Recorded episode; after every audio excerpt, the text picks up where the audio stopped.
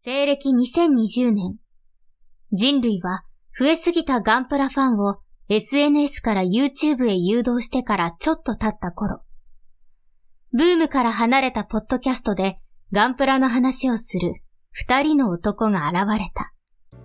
おっさんがガンプラの話をする番組。プシュこちら、穴掘る加藤だ。穴を掘る加藤だ。高高木でございます。カリウス、カリウス。どう？も、最近のアナベル画像について、最近の風潮をちょっと喋りたいんだ。いいか、はいはいはいカリウス。は最近、ここの私とは関係ない、アナホル、アナベル画像が、なんかすごい、ネット関係では叩かれたり、あまり評判が良くない。なぜだ？い。な、なんだそう、話そうは思わんか。今、なぜだって言われた瞬間、坊やだからさって言いそうになったんですけど。それは総帥の方だ。総帥の方ではない。私が話しているのは、デラーズフリートの最近の扱いの悪さだ。あ、悪悪いんですか？なえ、なんで？うんなんか、そういうブログとかを見ると、割と悪かった。昔、ほこの私、じゃない、アス、アナベルガトーといえば、エースパイロット、うはいはいはいはい。超人気キャラだった。だが今や、なんだかいろいろ笑われたりするんだが、それはどう、なぜだ？な、な、な、な、なんですなんですか？それ、ちょ、ちょっと元ネタがわかんないんで。いや最近のなんか、あの、いや4ちゃんと、え、5ちゃんか。5ちゃんの素手のロロボ、ロボ板のまとめみたいなブログに書いてあった。つまり悪いインターネットということだ。大丈夫だ。はい、すいません。ちょっと変な音出しちゃいましポーンという音がしたぞ、カリウス。た。はい。はい。まあいい。そんな感じだ。まああの、このネタはもうちょっと後でわかるんですが。はいはいはい。まああの、どうすか？最近何か作れ、作ったり買ったりしました？あーちょっと作ってないんですけども、はい。この間、あの、水星の魔女のですね、うん。あの、ガンダムエアリアルの100分の1のやつが出ましたんで、結構、あれは、そうですね、いっぱい売ってますもんね。まあまあ売ってたらしいんでね、うん。ちょっとね、日曜日だか土曜日だか早朝行きまして、うん。開店時間に行ったら、なんか並んでんのやべえなと思って行ったら、普通に書いたんですよ。ああ、書いたと思ったら、奥から5、6個また店長が持ってくるという仕様だったんで、お、すげえなと思ったんだけども、まあ僕のお目当てはメッサーラだったんですけど、まあ、そうですね。ラグリップス系のメッサーラとか、ね。その日の前になんか入荷して、その日の前に、うん、夕方行ったら、もう、日中売れちゃいましたよって言われて、あー5時過ぎなんで、まあもう社会人ですから。スーパーガンダムも、う再販ありましたよね。ありましたね。でも、ううんち在庫あるし、と思って。スーパーガンダム、メッサーラとか、ボリノクサマンってありましたよね。ちゃうわ。ボリノクサマンはそもそもキット化してねえや。えーボリのパラ草場パラはそもそもサーテです。パタパラサーテね。うん存在してねえって 今先に言おうと思ったらもう、今、今喋ってて緑でグリプスでなんかあの、木製系でなんかあったよなって、先に出てきたのがボイノクサマンでした。じ自分で喋ったけど、あの、返す言葉で訂正したから OK ですよ、みたいな、あの、猿発言みたいなことしても、僕は突っ込みますけどね。いや、ツッコミ追いついてないじゃないですか。いえいえ、突っ込みますけどね。あ、そう。それはダメ、アウトだからね。いや、別に、えーどうでもええんじゃないですか。マジでどうでもよくないですか？いやいや、ほら、最近のご時ご時世ネタをちょっと突っ込んでいこうかな。ああ、そういうことね。はいまあまあ、ちょっと、もうちょっともう古くなりましたけどね。そうですね。何言ってるかさっぱわかんないです。あ そうなんですか。何のこと言ってるのかさっぱりわかりませんけど。はいはい。とまあね、そんな、あの、転売屋の餌なんかどうでもいいんですよ。え？だって、スイス、エアリアルはだって、エアリアルは別に普通に売ってましたけど、まあ、ねそうか、メッサーラの方か。メサラの方とかね、スーパーガンダムとかね。スーパー、でもスーパーガンダムってそんなに人気なんですか？うちもあるから別に。多分もうちにあるから、かというと、あの、HGUC だからっていう感じじゃないですか。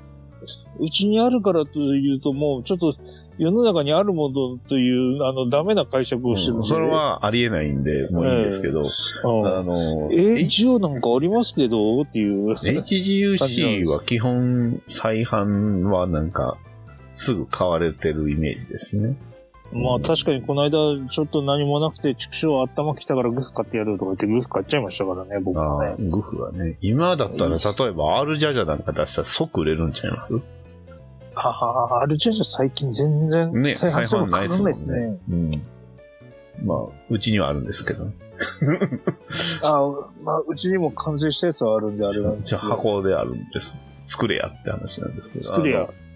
あの。僕今、あの、コナタンさんからもらったサイコザクを作ってました。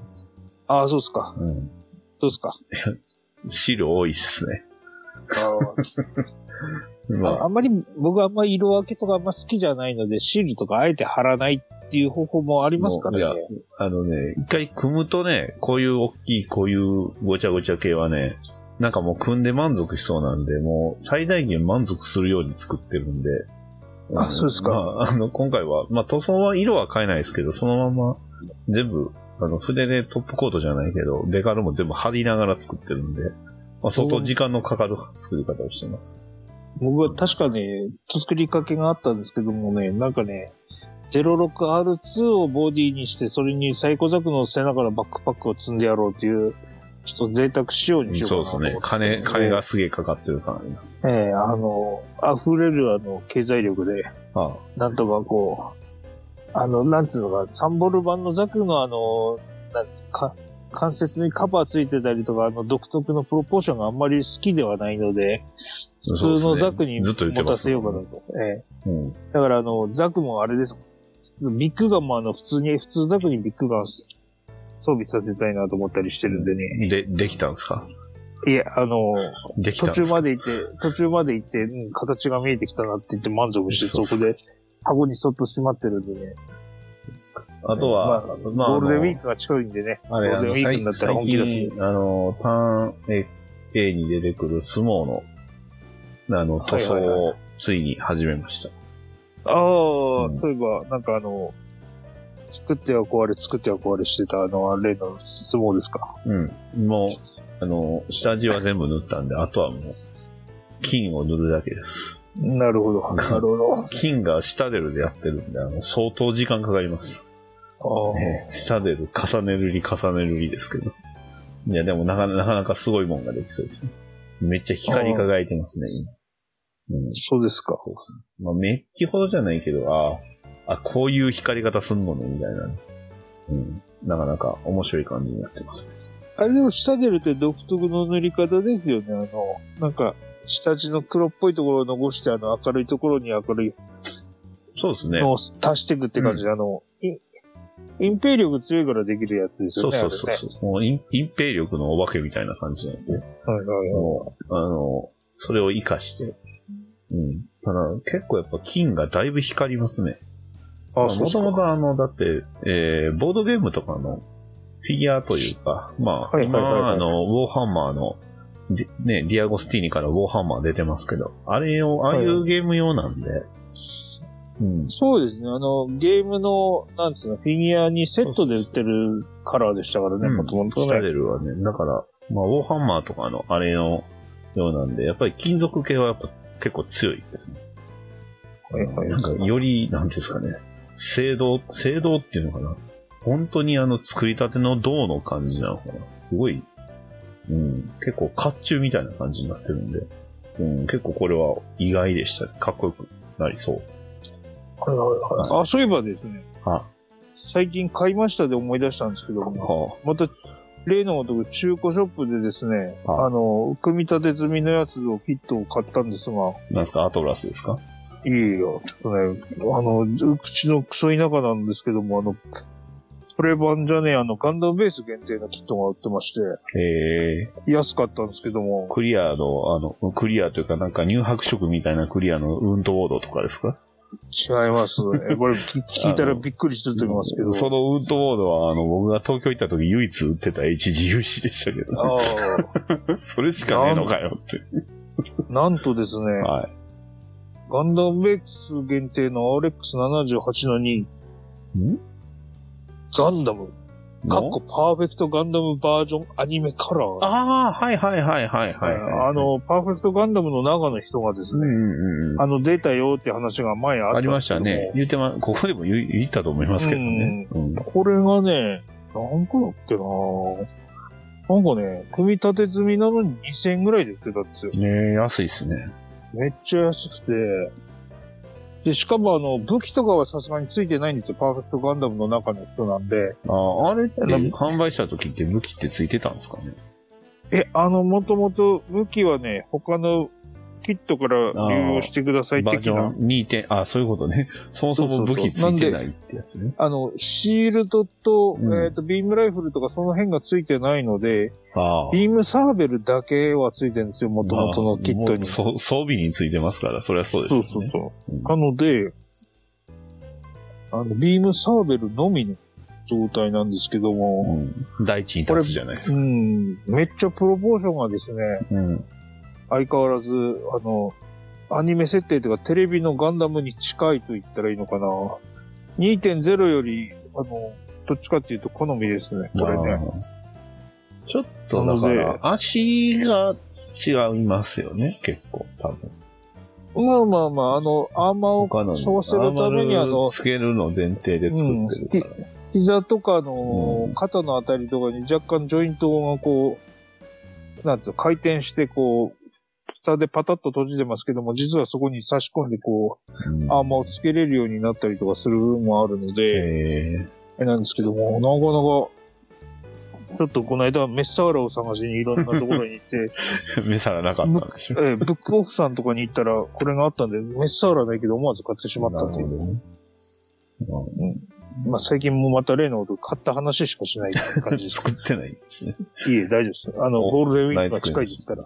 おで、まあ、カタンさんの場合、一応やることあるんじゃないですか？まあ、ありますけど、あの、まとまった時間が取れたらやっと、いや、あの、れ4月の例のごとく、うちの方のあの、しあの、引っ越し時期のあの、怒涛の4週連続日曜日仕事だったんですけども、うん。それがようやく終わりましたんで、お疲れ様です。えなえやっぱあれですね、週に2日とか休めない週とかあると、どっと疲れますね。そうね。まあ、基本僕もこの年になってくる週と週6で働いてるんで。えーあ僕もう完全週休、完全週休2日制じゃないと無理な肉体になってきましたね。もううわみんな人、全、いやもう週休3日ぐらい欲しいですよね。基本もうね、うんあの、給料伸びないんだったら、週のうち、あの、3日は休ませてほしい感じはあります。これ何のラジオやって話になっちゃうから。はい。まあ今日はまあ、あの、わかりました。で、今日はね、何の話するかっていうと、あの、はいはいはい。水星のマンション2期がね、はい。始まりましたんで、ちょっとその話をしようかなと。そうですね。あの、僕は日曜日、あの、リアルタイムで見れない、録画もできないということで喋れないっていう話を、うん。まあ、前からしてたんですけども、ようやく、今週日曜日から。まともに日曜日お休みいただきまして、ほうほうほうちゃんとリアルタイムで、テレビで見ましたよ。おおよかった。えーそれであま、ついでに Amazon プライムで1話、2話もちゃんと見ましたんで、3お素晴話ら、しい。えー一応見れたということアでね。マプラがちょっと配信遅いんですよね。そうっすね。な水曜日かなんかになっちゃうんで。なんかいつもね、金曜日あたりにこうチェックすると、ああ、あるなって言って、土曜日あたりにぐったりしてるっていうまあね、一パターンだ番ったもんで早いのは多分、リアニメかな。まあ、ガンダムチャンネルも早そうですけど、うん。うんこっちは、その、その日に。前はね、うん。TVer 的なやつで見逃し配信とかってリアルタイムで即やってたりしてたような気がしたんだけどな、まあまあ思ったけども、まああの、水星さんはそういう感じの仕様じゃなかったんでね。フジテレビ。じゃねえや。MBS4、4ちゃんか ?6 ちゃんか？まあいいや。えーっと、じゃあまあ、ね、2期の話。まあ1期までの話も全然喋ってなかったんですけど、はいはいはいはい。でも結構1期の最後は衝撃でしたもんね。そうでしたね。やったぜ、ガンダム、来たぞガンダムこれって思いながら見てました。まあまあ、なかなかハードな展開が。うん、これだよこれって思いながら見てましたけど。やっぱり、まあ最新話にも通じることですけど、やっぱりその、もともとね、学校で、その、決闘っていうルール上で戦ってただけあって、まあ頭を落とすすれば勝ちみたいな、そういう感じだったんですけど、はいはいはいはい。まあ12話、まあ11話、12話から、その、まあより戦いというか、まあ殺し合いに、えー、クローズアップすることになったんで、コックピットにはいですよね。狙いますってね。うん。この辺がやっぱり続いてての、ね、最後に、えーやめなさいって言って、こう、エアリアルが平手で、こう、べちゃんと潰して、第12話。終わったわけじゃないですかそうですそうでしたね。うんで、そこから、あの、その間に、まあ、1ヶ月、ね、あの、先行のハサウェイ、ね、はいはい。テロリストが、テロリ、テロ行為を行う戦闘の、先行のハサウェイとか、ね、うん腕とか足とかなくして戦う、ね、あの、サンダーボルトとか、ね、はいはいはい。えー体がね、えー人間の体をモイルスーツに宿すことになったナラティブとか、いうはいのがはいはい。ありましてっていう。まあ、言ってしまえば今後のせその水星の魔女の内容をちょっとこう、予習みたいな部分があったのかなってね。今。なんすか？あれ、なんだ、あのーほら、今今後見るためにあのー今までの学園もののふわふわした感じじゃなくて、ちゃんとガンダムだよっていう体勢をつけるためになんかあんな、チョイスした感じの悪意を感じますよね。うん、でも、実際やっぱりこの今のそのシーズン2、まあ13は始まってからの3話ですけど、はいはいはい大体そういう内容じゃないですか。まあそうですね。そうなんですよね。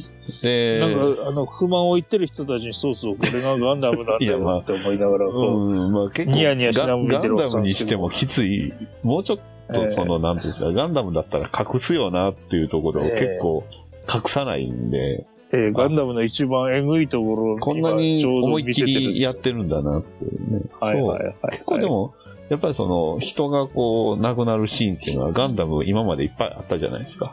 ありますね。最終回によくありましたけどね。まあそう、それは多分監督の性癖やとは思うんですが、まあそそれに至るまでもやっぱりね、これ母さんですとかあったじゃないですか。はいはいはい。まあ、アーサーなんだぜってね、言うのも、あれもそうじゃないですか。アーサーなんだぜ。まあそうですね。そうですね。ですし。まあ、それに比べると、水星の魔女は結構直接的だなっていう部分が強めかなとは思ったんですけど、まあ、第13話、た大地からの死者ということで、ね、はいはいはい。第11話、12話で猛威を振るったルブリス・ソーンとウルの二人のね、はい地球の出身者が、まあ、学園に現れて、みたいなそう、そうでしたね。うん、内容ですし。で、14話に至っては、直接もう大暴れしましたからね。そうです。というか、こんな早く退場するんですねっていう。ああと、今さあ、うん今さなんですよ。水星の魔女のネタバレを含みます。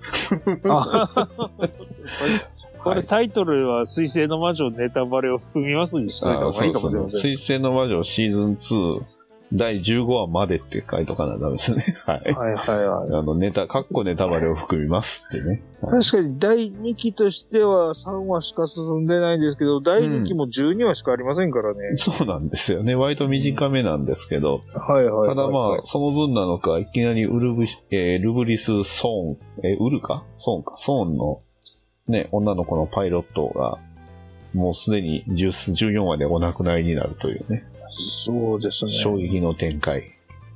よかった、ネタバレ見る前にちゃんとテレビで見れてと思って。まあ、確かにね。あ、でも、えあの、13話で特に僕、おおっと思ったのが、コックピットって結構固めに作ってるんだなっていうね。おーなるほど。思いませんでした？あの、学生側のそのパイロットのコックピットをその敵が、敵というかまあ、ね、ちあの、地球側のルブリスが狙うんですけど、結構長持ちするんですよね。まあそうでしたね。やっぱりそこはその学生用なのかなっていうのと、まあ出力の問題もあるかもしれないですけど、にはいはいはい。その辺が15話では割と残酷にというか、すごかったですね、15話の、その、映画、15話が。僕15話2回見ましたもん。ああ、いいですね。うん。いや、めっちゃくちゃすごかった。えー録画できてない男なので、あの、一回しか見れませんけど。リアルタイムで。いや、リアルタイムでまあ僕は録画じゃ、まあ、録画もしとったんですけど、あの、D アニメでもう一回見たんですけど、ああ、はいはいはいはい。まあね、ガンダム主人公、グエル・ジェタークが。はいはいはい。もうネタバレを。いやいやいやいや。みんなが主人公って言ってる。まあでも、しなんですかね、主人公ですよね。かいいキャラになってきましたね。本当ですね。うん、一番最初出た時にこんなのガンダムで出すんじゃねえよって俺は暴言を吐いた記憶がある。惜しい、ペンペンされてましたけどね。あんなあの、異世界転生であの、最終的に没落する王子みたいな。なんだあいつはって言ってたような気がしましたけど。ね、なんかサンダーボルトにいそうな感じってましたもんね。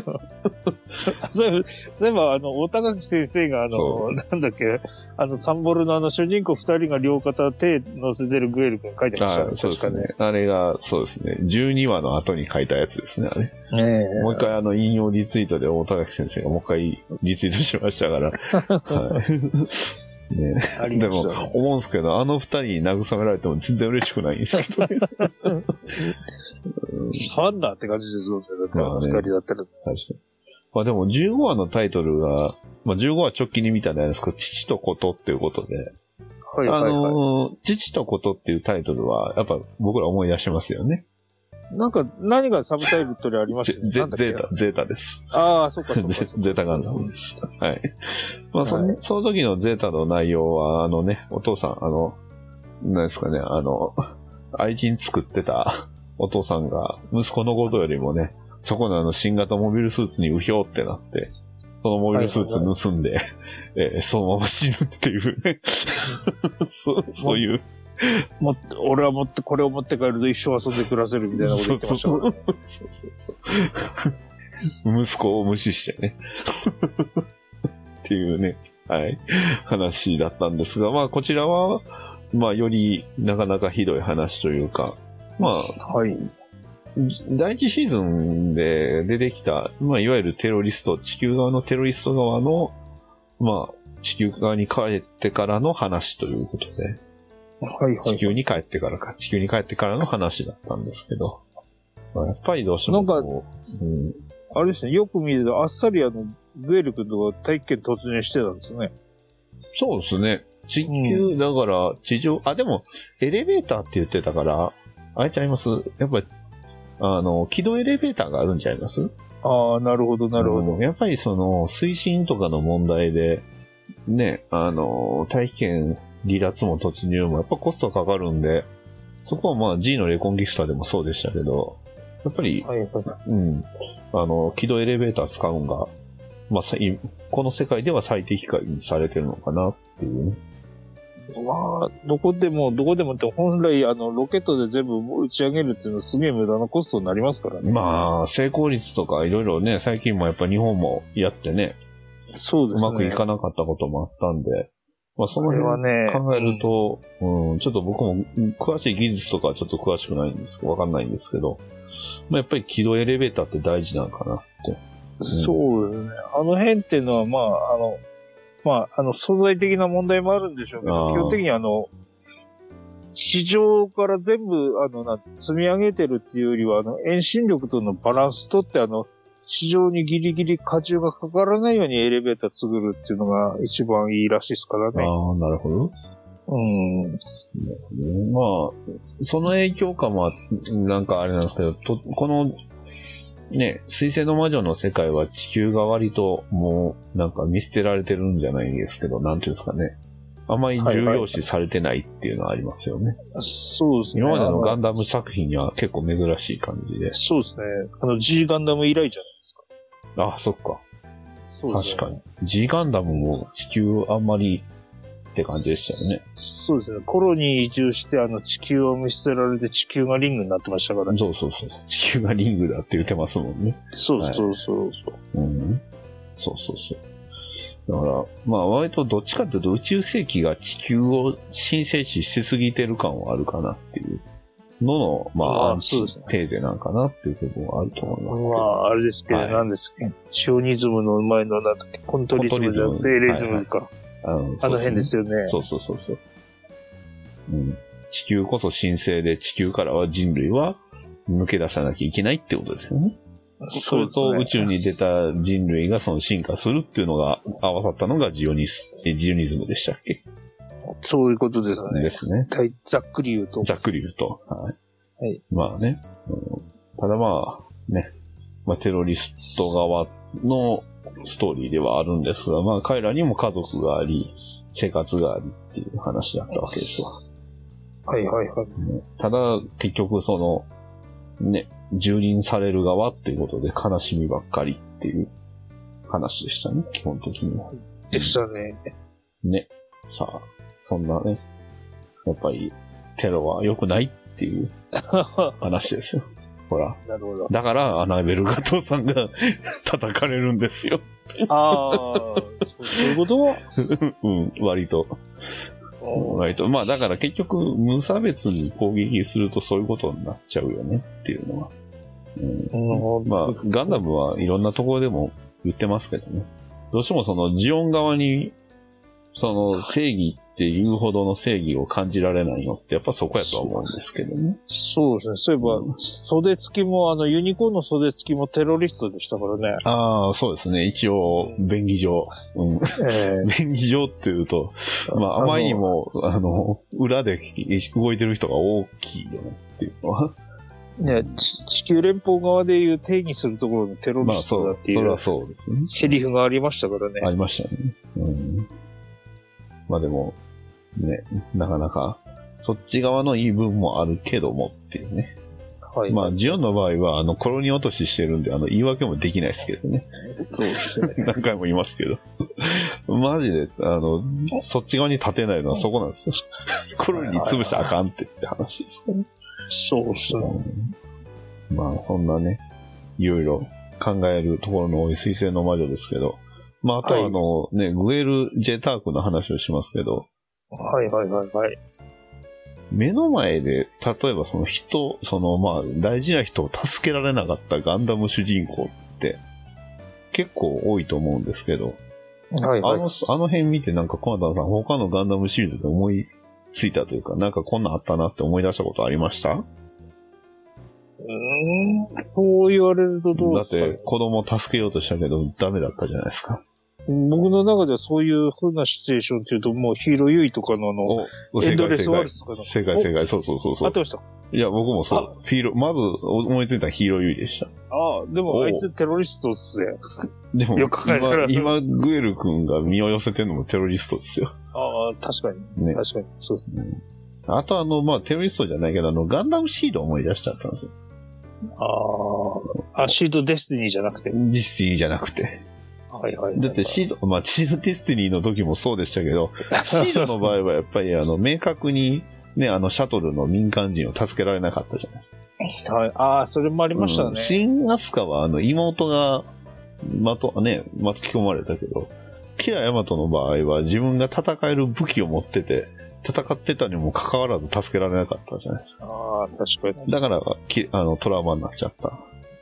まあ、あとは、フレイ嬢の件もあって、トラウマになって、ディスティニーでは冒頭、あの、まともに、完全に、あの、病気になっちゃってたっていう話なんで。な、なんだかんだ言ってか、ガンダムシードは、えぐいですよ、ね。ハードですよ。そう。ねそうなんですよね。結局、そう、民間人の、あの、シャトル、脅されてますからね、あれ。まあ、落としたやつは割となんか、普通になんか味方ずらしてますけどって。なんか、さ最終、最終的にあれですもんね、あの、なんか電子レンジみたいな、あの、あー巨大兵器とか出てきましたね使ってました。サイクロプスだったからなんか使ってましたもんね。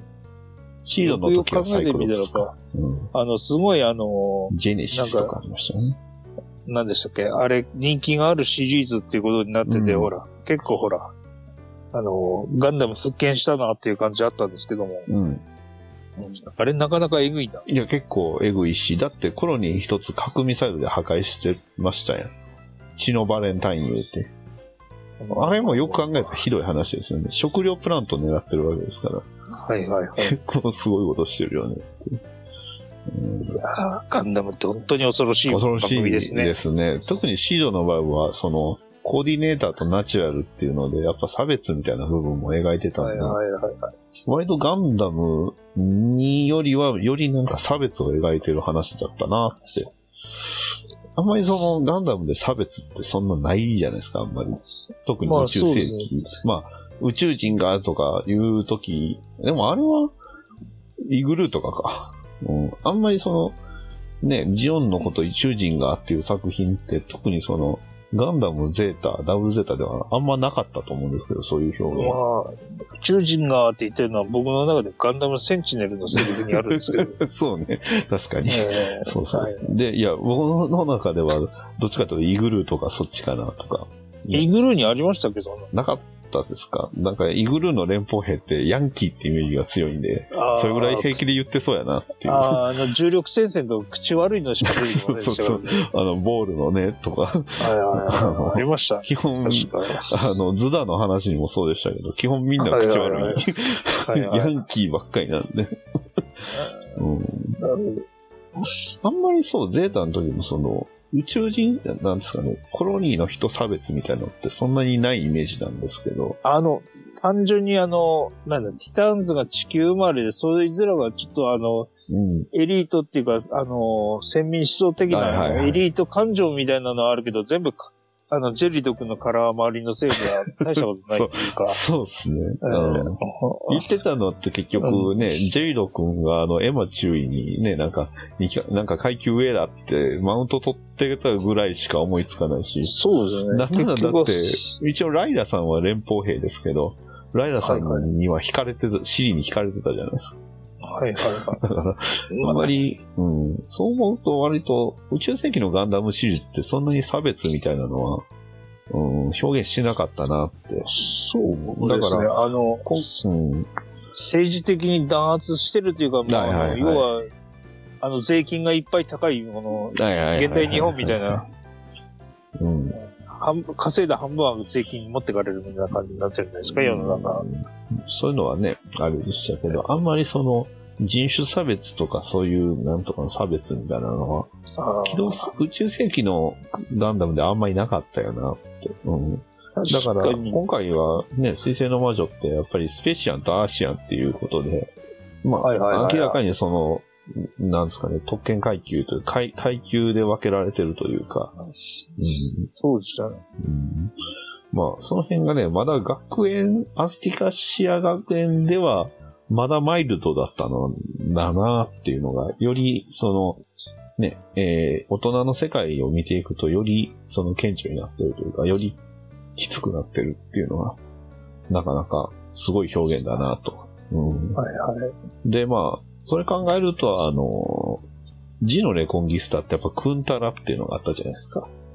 あったんあですすよねいません、。あんま、ああの、あったんですよね。うん。あれも、まあれが本当まさにその人種問題というか、まああれはどっちかっていうとその、むかつてのその階級みたいなのの差別みたいな感じなんで、うん、ああ、なるほどなっていう。ね。宇宙世紀であんまり描けてなかった部分だよなっていう。うん。まあそんな重い話もしつつ、水星の魔女はいはいはいまあ、個人的にはね、エンディングが怖いなっていうのと、まあ、やっぱりエアリアルの中にはいたんだなっていうね。ああ、なんか、なんか、あの詳しくは解説しませんけども、うん、えー娘とと言ってましたんで、そうですね。で、明らかに中にいるというか、うんね。あれはなかなか強烈でしたけど。ですね。若干あと謎、まだ未だにね、明らかになってない謎って結構あるんですけど、まあ我々この番組は一応ガンプラの番組なんで、はい。僕はこの謎をちょっとね、話したかったんですけど、なんでしょうか？なんでエアリアルに赤い目のシールがあるんですか？え？赤い目のシール。それはあれですよ。 EXAM system standby みたいな感じじゃないですか。中にマリオン、マリオンってあれ何だったんでしょうね。マリオンはだって、解放されたらマリオンが本物目覚めたってあれも意味不明でしたね。よく考えたら。あうん あ、あれも、確か、確かそんなオチだったオチオチはね、オチはね。ええうん、ただ、漫画版ではもうちょっとなんか、描かれてたのかな？よくわかんないけど。でもゲゲームかなんかで、初期の漫画っていうかコミカライズされたやつだと、本人がなんかもう、あれかあれ途中でぶつ切れになってあの、地上編で、地上編がなかったたんであれね。はい。で、あの、僕は死んでるもんだと思ったんですけども、いや、なんか僕も、死んでるもんやと思ってましたよ。最近ユ YouTube かなんかでそのブルーディスについての解説とかやってたらば、なんかその、サイド3のどっかの病院でずっと寝たきりみたいになってて、うん。あの、すべてのエグザムが壊れたらば本人が目を覚ましたみたいな、そういうエンディングがあったらしいっていう。スコアによってエンディングが変わるっていうシステムだったっていう。話らしいのでいや、まあ、僕は本体の、まあ僕もともとセガサターン持ってないんでやってないかわかんないんですけど、はいはいはい。そうだったのかなえそう、そう、そういうことらしいですよ。あの、スコアによっては、あの、ユウカジマが行方不明になるとか、はいはいはいはいそれで、あの、最終的にあの、ユウカジマがあの、えっ、と、なんだっけ。逆襲のシャアで、そうそう、アク？シズをしてたらジェが、ジェがうんいたらしいとかっていうのは、あの、あーマルチエンディングのあの、スコアで、上、スコアが高いとそういうところもあるな。小説版では、まあ確実にあの、ギア動画にあの手を差し伸べてたのは、竜っていうその表現が、あまあ、書いてあるんですよね。なぜかあの、竜、竜価値は大佐になってましたからね。あー 大佐でモビルスーツ乗って前線立つんやっていう。ね。ままあ、あ、あの、ネオジオンの総帥はそれやってますけど。アアムロより超偉いそうですよユウ、まあ、ロンドベルじゃないけど、ユウカジマ超出世してますよ。ですよね。で、もあの、彼女とは別れたって言ってましたけどね。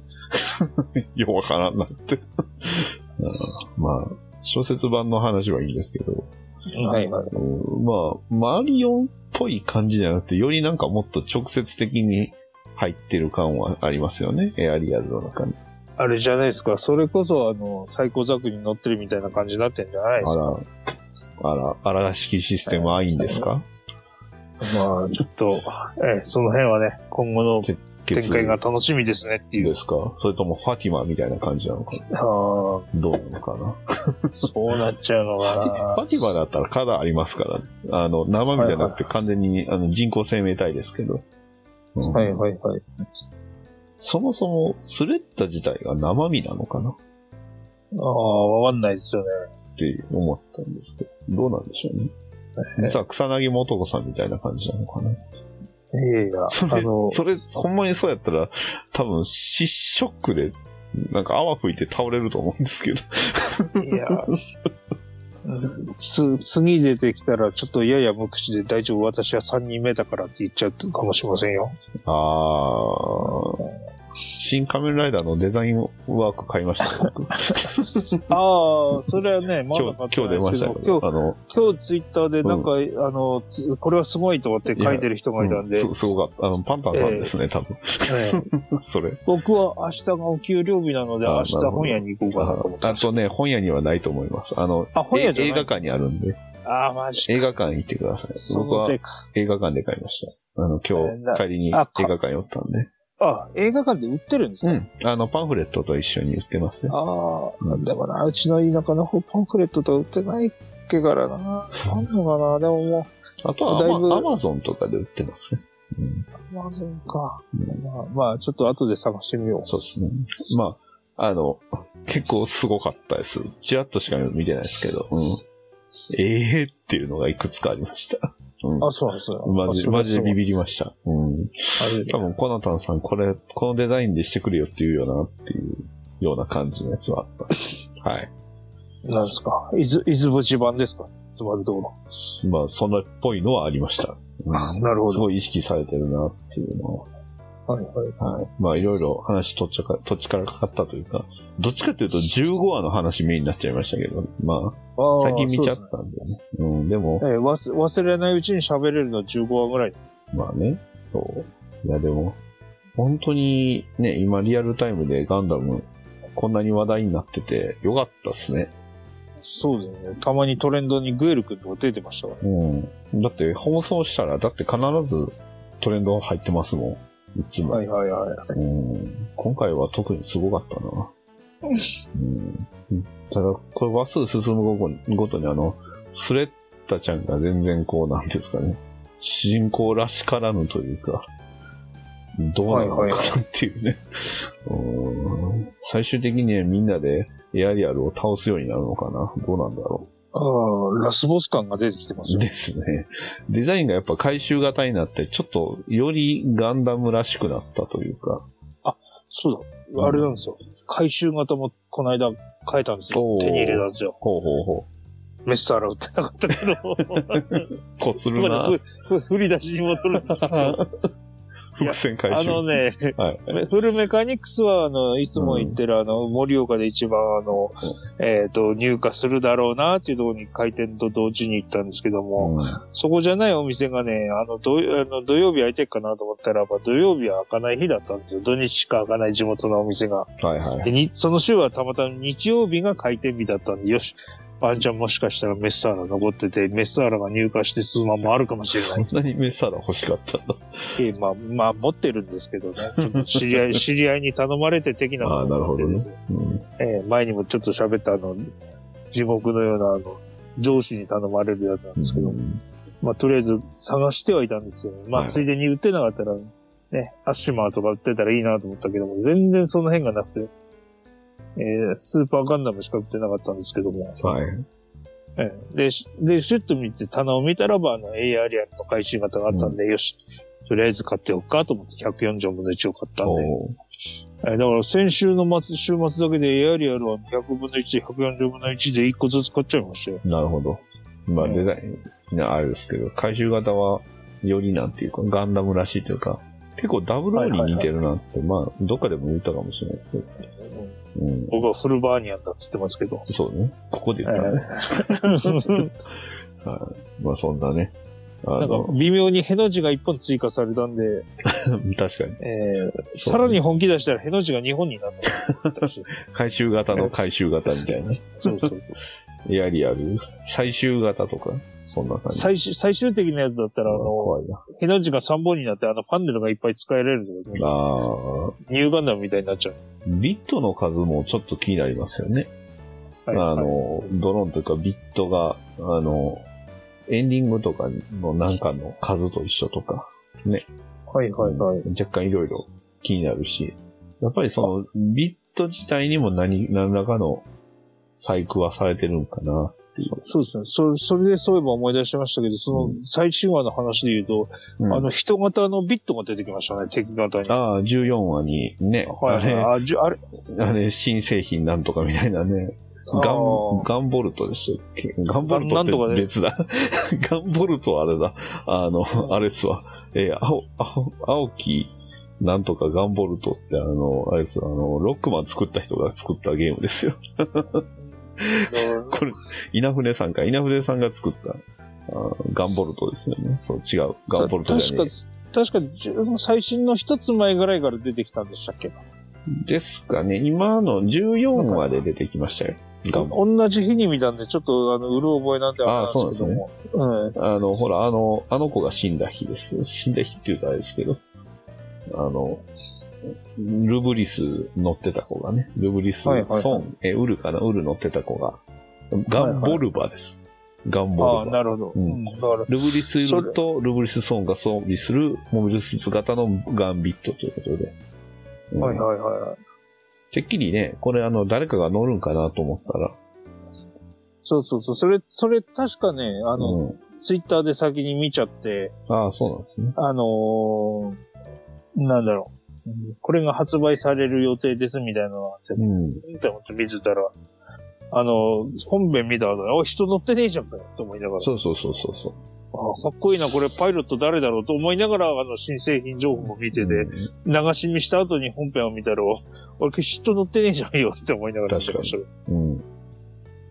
うんまあでもあれはなかなかちょっとあの、かっこいいですよね。ガンダム的なやつでは、まあ、あの、一番スタンダードと言ったらいいのかな。まあ、の武器もビームライフとビームサーベルですよね。ええええもう完全にあれはあの、もう、改造するに、あの、いい感じの、なあ、確かに。えあれに、あれですか？あの、アーマーをつけて、フルアーマーとか。あれ、いや、あれめっちゃ普通にいっぱい買えるんだったら、あれじゃないですか、コンペじゃないですか、また。ああれで。あ、いいですね。えガンボルバなんかダー。えーダディさんがやりてえって言ってたから、ああ、そうですね。えーあの、公募するんだったら、あの辺が、あの、プレーンなので、あれに色塗ったりとか、武器つけたりとか、改造したりとかっていうのに、ガンボルバー。あの、えーあの、ジムでコンペやるみたいなもんですから、そうそうそう。うんいいですね。いいですね。そういえば、まああの、新製品で言うと、あの、デバ、えーデミバーディングっって、あれもね、今後出る予定なんですけど、あれはどんな感じで出るんでしょうね？あーなんですけど、あの、デミトレーナーになんかは、あの、羽入ってるみたいなやつでした回け？収型みたいなやつ。あか、あとはガンダムシバルゼッテかな？うん。ーうんなんか、今後ね。あの、いっぱい出すぎて名前と顔が一致しない感じになってきましたね、だんだん。えなるほど。もう、あれですか？ガンダムに対しても、もう AKB 現象が出てきてると。ーあもうあの、あれですから、わかんないって。あの、なんかすごいあの、作ってる会社の名前もいっぱい出てきて、ああ、そうですね。シンセイとか。まあまあまあ、はいはいその辺は何ですかね？今の楽しみ方じゃないですか？あの、まあ、いわゆるそのホームページ見るの前提みたいなね。情報集めるの前提っていうのが、今のアニメの楽しみ方の一つかなとは思うんですよ。いや、でも昔やってたガンダムセンチュリーに出てきたあの、上肉車とかスティマット車とか、はい僕は MEP 車とか、うん。設定を盛り込んできたやつで、あの、まああれもともとほら、同人みたいな話ですから、まあ、模型のね、模型雑誌の展開ですからね。うんはいはい。それを逆に本家が本気でやってんだなって、今回のやつは確かにそういうのがちょっと設定が凝ってるんで、なあ。あーもう、あの、リアリティを増してるんだと言われればその通りなんですけども、うん。だんだん覚えるのがめんどくさいまあでも。その辺思うんですけど、リアリティ増すとね、あの、同じ種類ばっかりになっちゃうかなっていうね。うん。何々、まあでも何々社の何々型だけみたいな、そんな感じになるんちゃいますね。だって今、現時点でディランザだけで3種類出てるじゃないまですか。あ、リダンザとか、あの、グラスレイディフェンスシステムズの機体が結構名前覚えにくいんですよね。ハインドリーと、そう、結構、あの、はい、なんだとか、ミカエリスとかね、うんあんまりこう、プラモ出てるやつも結構種類出てるじゃないですか。ハインドリー、そうちょっとね、もうおっさんになってくるとついてこれないんだよ。まあね、うん。いやー、だからファーストのザクとかドムとかグフとか偉大だなって、今本当にね、改めて思いますよ。いや、だから、ある意味、そういう意味では鉄血って、敵って一種類なんですよね。敵のモビルスーツって実は。何でしたっけ？え、あのー今、ポッと頭に出て、えーっと、なんだ、あれ、鉄血のあの、敵ってあの、名前が出てこねえ。えーグレイズか。グレイズだけなんですよ、種類ってあれ。グレイズ以外の、バリ、グレイズのバリエーションはいっぱい出てるんですけど、グレイズ以外って、2期に出てきたやつ以外は基本グレイズなんですよ、あれ。なるほどね。鉄血のモビルスーツは面白いですよ。特に敵側は。うん、ガンダムはいっぱい出ます。いっぱい種類あるけど、でも基本、はいはいはい。鉄血の敵、モビルスーツってグレイズだけなんですよね。まあまあ、確かにそういう部分もありましたね。ガンダム、機動戦士ガンダムではできなかったことですよ。本来ね、ザクだけだったのに、やっぱり、ね、プラモデルとか、なんかおもちゃの、あれか、まあおもちゃか、おもちゃの関係で、とかグフ、グフとか、アッカイとか出したじゃないですか。ああ、まあ確かに確かに。本来あれはザクだけでやりたかったんでしょうけど、はいはいはいそれを鉄血ではね、それを再現してる、あの、達成してるのはすごかったなって。うん、ガンダムファンとしては思いましたけど。まあはいはいはい。はい。ということでね、えーこの話だけで実は40分以上喋ってます。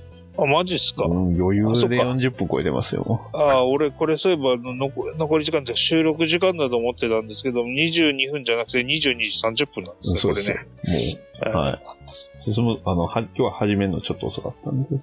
はいはいはいはい。ということでね、はい。まさか、はいえーこの、たったまだ3話しかね、出てないので、というか、この番組であんまりその鉄血の、鉄血じゃない、水星の魔女の話を、あの、してなかったっていうのもあるんですけど、そうですね。いつかもおまとめ会をやろうとしてたんですけど、言ってた、らね、やっぱり、小刻みの方が、そう、えー、2期が始まっちゃったでしたから。うん。あま、あまりにもその展開がすごすぎて、ちょっと、うん、はいこれはもう、小出しにせずに一気に行こうというね。